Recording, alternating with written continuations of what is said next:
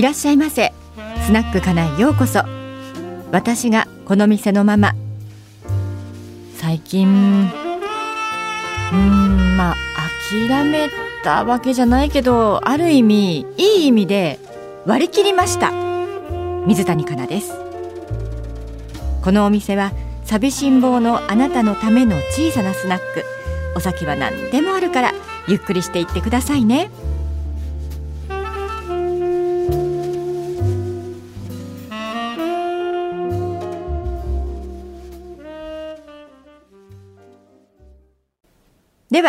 今夜の二人の出会いに乾杯！はいありがとうございます。ちょっと今回ねいろいろとメールをご紹介したいんですけれどもこれから行こうかな。えー、っとテーマに行く前にね。えー、っと福井県にお住まいの56歳の男性東変木さんからいただきました。文化放送のホームページで実施されている文化放送70周年記念アンケートに回答しました。ありがとうございます。その中であなたが文化放送を聞いていてこれまでに最も印象に残っているシーンを教えてくださいという質問があって僕はこう答えました。大竹誠ゴールデンラジオにて番組アシスタントだった水谷香奈アナウンサーが降板するその日番組のラストで大竹さんが素晴らしい、えー、まあ、送る謝辞ですね。掃除っていうのかなこれ、まあ、謝辞祝辞掃除掃除を送ったこと。水谷さんのリアクションが放送に乗ることはなくそのまま番組が終了したのも粋な計らいでした。多分水谷さんあの後感動して涙したんじゃないかな。水谷さんあの時どうでしたか？ふと尋ねてみたくなったのでメールしました。これねこれね私ちょっとねえー、っと今この東変木さんのメールを見て思ってるんですけど実はね あの今だからちょっと言える話ではあるんですけれども私が大竹誠ゴールデンラジオあの降板する時っていうのはちょうど福井さんの朝のラジオが始まる時だったんですよ。で、えっと、私は福井さんの朝のラジオもやってで水曜日の大竹さんもやりたいとできるとやらせてくれるんならやるみたいな感じで意思表示をしていたんですけれどもなんかあのそれがねちょっとこうなあなあになっていてで私ね実を言うとあの時大竹さんの番組は水谷交番だよっていうのね誰からも言われてないんですよ。実を言うと。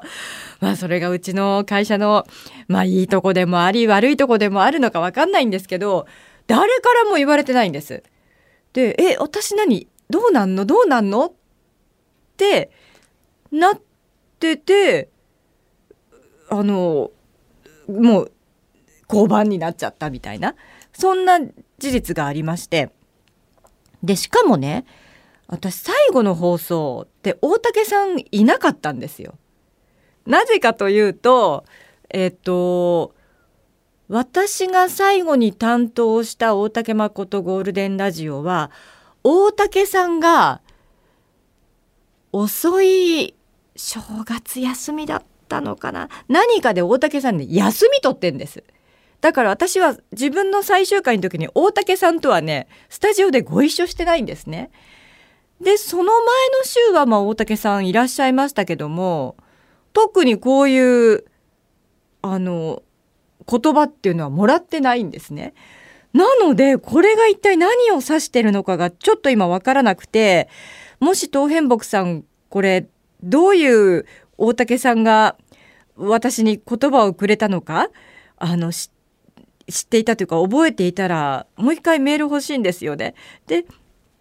水谷さんのリアクションが放送に乗ることはなくそのまま番組が終了したのも粋な計らいでしたってこの人書いてくれてるんですけど東変木さんが。え私これ全然ちょっと意味がわからないっていうそういう感じなのであのすいませんちょっと詳しいことを逆に私が知りたいですねはい。よろしくお願いします。あでもね福井県の東変木さんもこうやってずっと聞いてくださってしかも文化放送70周年記念アンケートにきちんと回答してくださってるのは本当にありがたいことです。あのこのスナックかなに来ている方もお時間のある時に文化放送のホームページ見れば、えー、70周年記念アンケートあのすぐわかると思いますので、えー、アンケートへのご回答よろしくご協力をお願いしたいと存じますので、はい、お願いいたします。まあ、そんなわけで、えー、東変木さんにはまた私にねスナックかなに、えー、この時の詳しい様子をメールしてもらうということではいよろしくお願いします。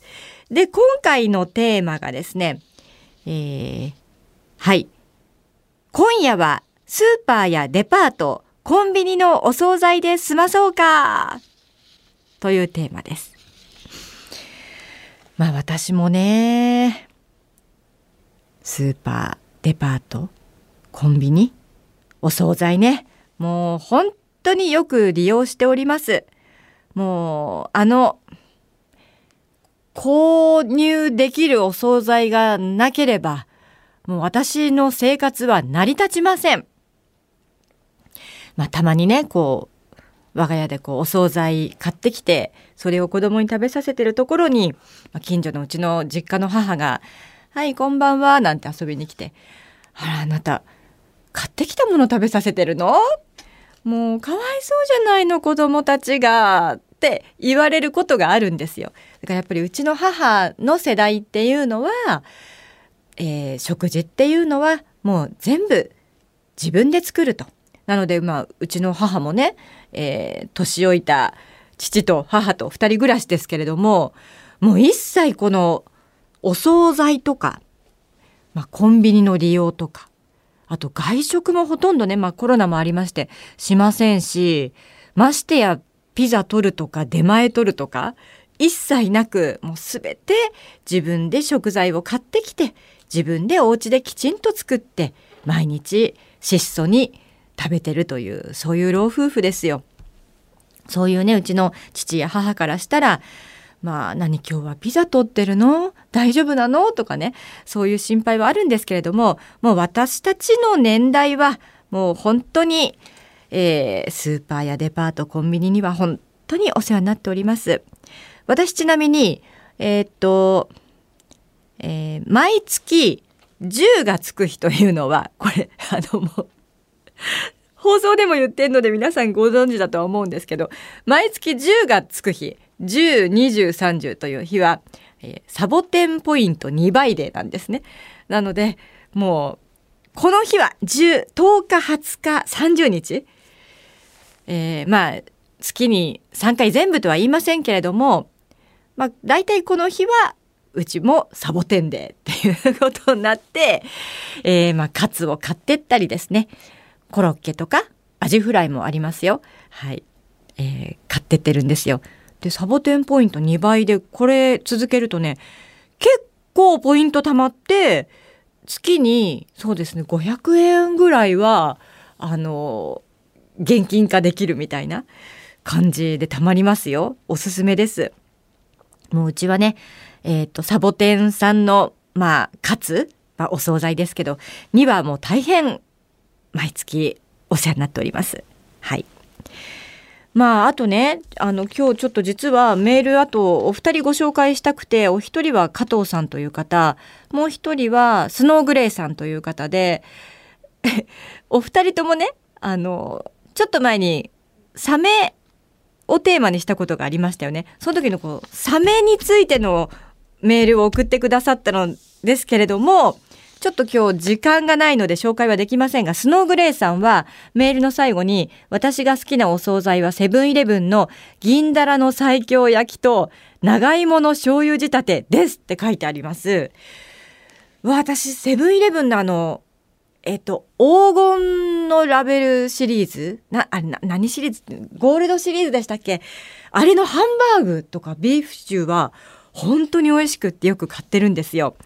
えー、でもこのスノーグレイさんのおすすめで銀だらの最強焼きと長芋の醤油仕立て。これも今度買ってみようと思います。情報ありがとうございます。その他皆さんここのこの惣菜美味しいっていうのあったらぜひ教えてください。でこのサメ系のメールはまた今度ご紹介しますのでちょっと待っててくださいね、えー、ということで皆さん今日冒頭に言いましたけれども文化放送70周年記念アンケートへのご回答もぜひよろしくお願いいたします次回のメールテーマも今夜はスーパーやデパート、コンビニのお惣菜で済まそうかということで、お惣菜ネタ何でも結構です。おすすめなども教えてください。お待ちしております。アドレスは、かなままアットマーク JOQR.net で受付中です。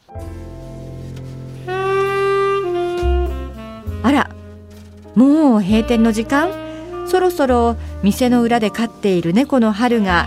国丸ジャパン極みでママが砂山アナにビンタされたことがあると聞いてどういうことなんだろうと思う頃だわ。これ皆さんご存知ですか？アナウンサー芝居を昔やった時にその打ち上げで私が砂山にビンタされたってもしこれ詳しいこと知らないっていう方がいたらまた改めて その時の状況をご説明いたします。でビンタされて結局私泣いたっていうねそういう話ですね。はい。では最後にママの今夜のひとりごと。今日のスナックかなの冒頭で私がつぶやいたまあ諦めたとかうんまあちょっとある意味すっきりしたみたいな、えっと、その話についてはまた今度ゆっくりさせてください。